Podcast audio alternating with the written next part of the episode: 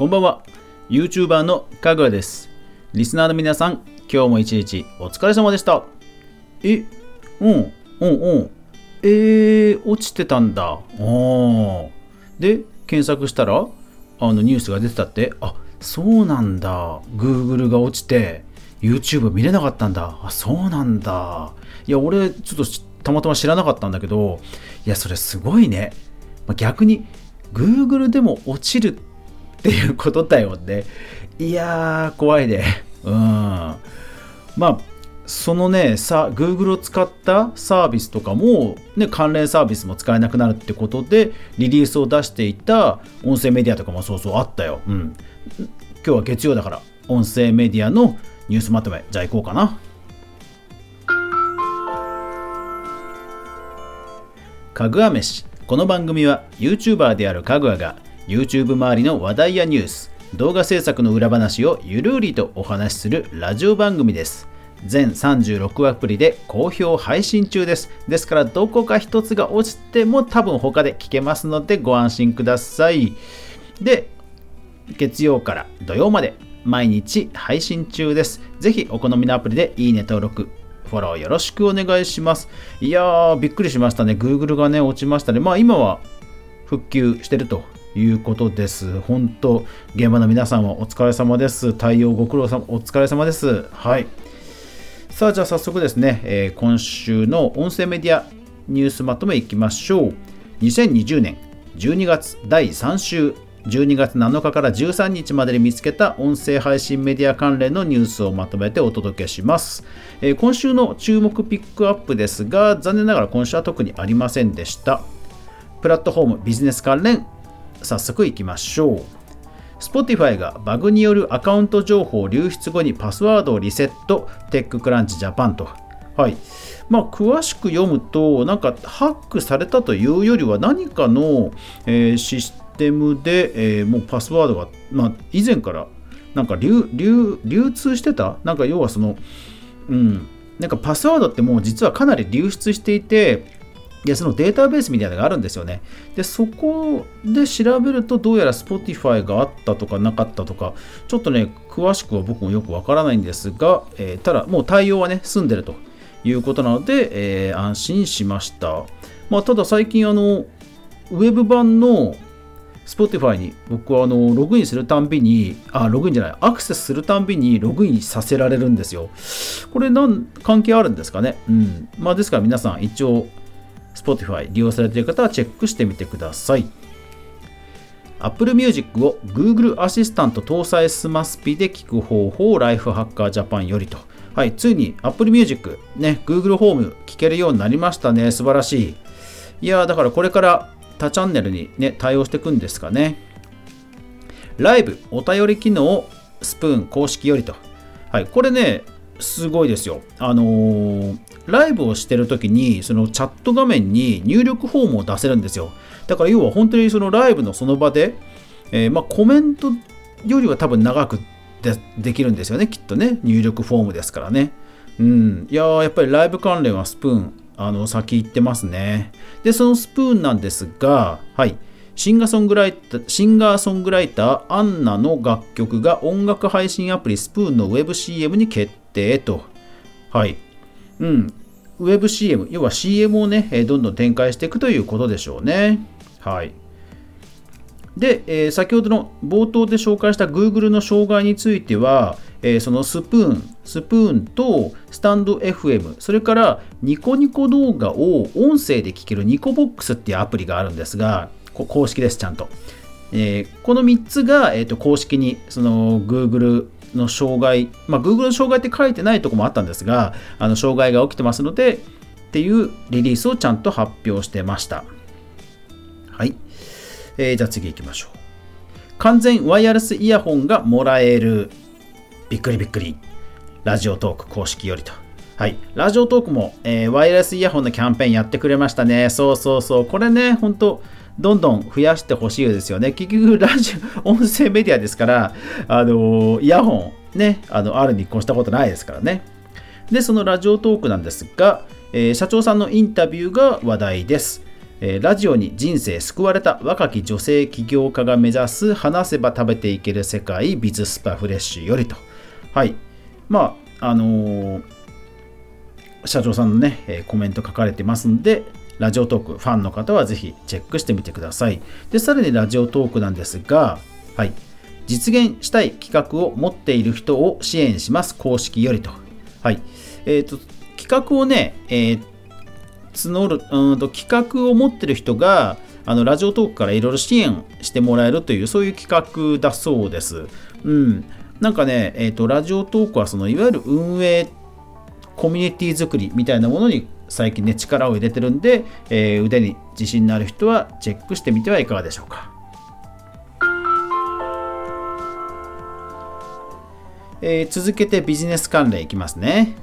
えー告知、ボイトレしてみませんか？セブンデイズトレーニング、レック公式よりと。はい。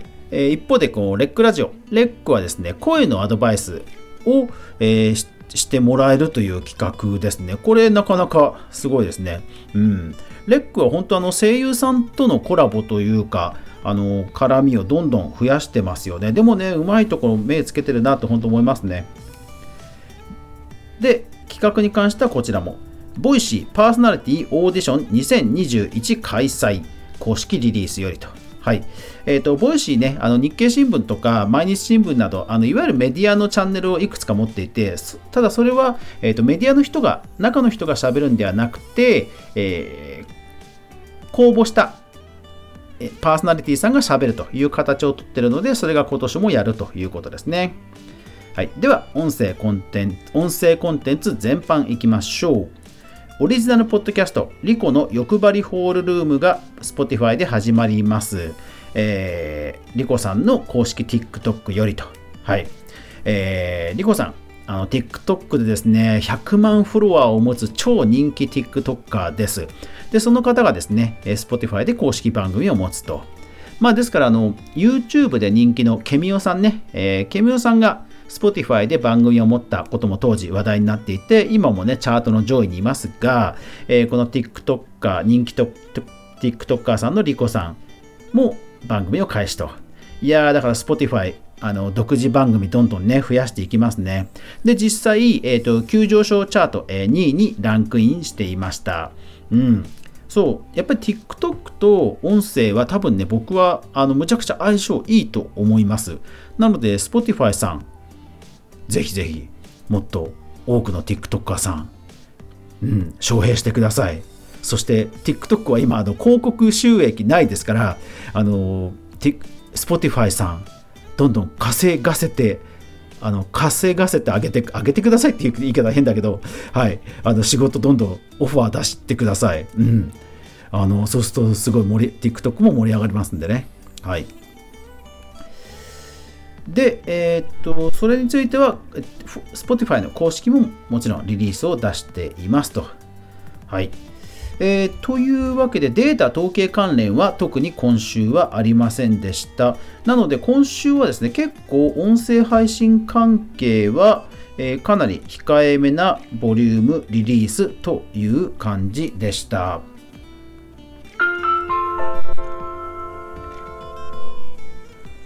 はい、えーと、気になったニュース、音声以外での気になったニュースは、えーノート版のかぐわ飯、ノート版のかぐわ飯で全部 URL も含めて掲載していますので、ぜひそちらもチェックしてください。いやー、まあでも、今週そういった感じで動きがね、えー少なかったということですけども、ただまあ、方向性がね、なんかいろいろ見えてきましたよね。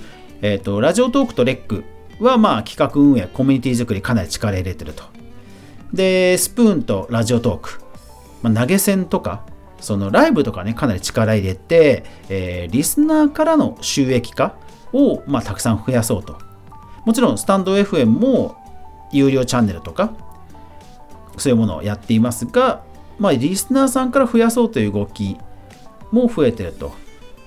で、えースプーン。で、スプーンやナウボあーんとボイシーやナウボイスとかは、まあ、有料チャンネルとかを作っていると。だからまあ、あの収益化の種がだいぶあの各社あの植えられてきているなというところですよね。うん、だからまあ一方でということは一方でリスナーさんリスナーさんがお金を落としてくれるっていうその市場ですよね市場を全体を音声業界増やして育てていかなくちゃいけないっていうステージに、まあ、来てると僕は思います。なぜならあの一方で音声広告がですねやっぱりあの育ってない気がするんですよね。海外ですとポッドキャスト一強なのでもうポッドキャスト広告っていうところにテクノロジーが集約されかつ英語っていう言語なの言語の特性も多分あってやっぱり音声認識とかも多分早あのしやすいんだと思うんですよね。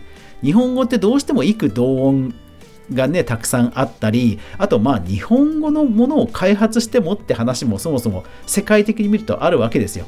だからそうなってくるとやっぱ音声広告がなかなかね出てこないということは、ラジコ一強が変わらないということですから、まあでもラジコ一級が変わらないと判断したからこそリスナーからの収益化っていう方に舵を切ってるところが多いのかもしんないですけどね。うんでもだとするとやっぱり第三勢力の人たちポッドキャストの人たちはやっぱりリスナーさんお金を使ってくれるっていう雰囲気作りはね業界全体でやっぱり知っていかないとまあまあちょっと厳しい来年厳しくなっていくんじゃないかなという気がしますねまあね、サイバーエージェントさんが一発音声広告出してくれるといいんですけどね、ただラジコになっちゃうんだろうな。うん。はい。というわけで、今日も最後までご視聴ありがとうございました。やまない雨はない。明日が皆さんにとって良い一日でありますように。そして明日も一緒に動画から未来を考えていこうぜ。おやすみなさい。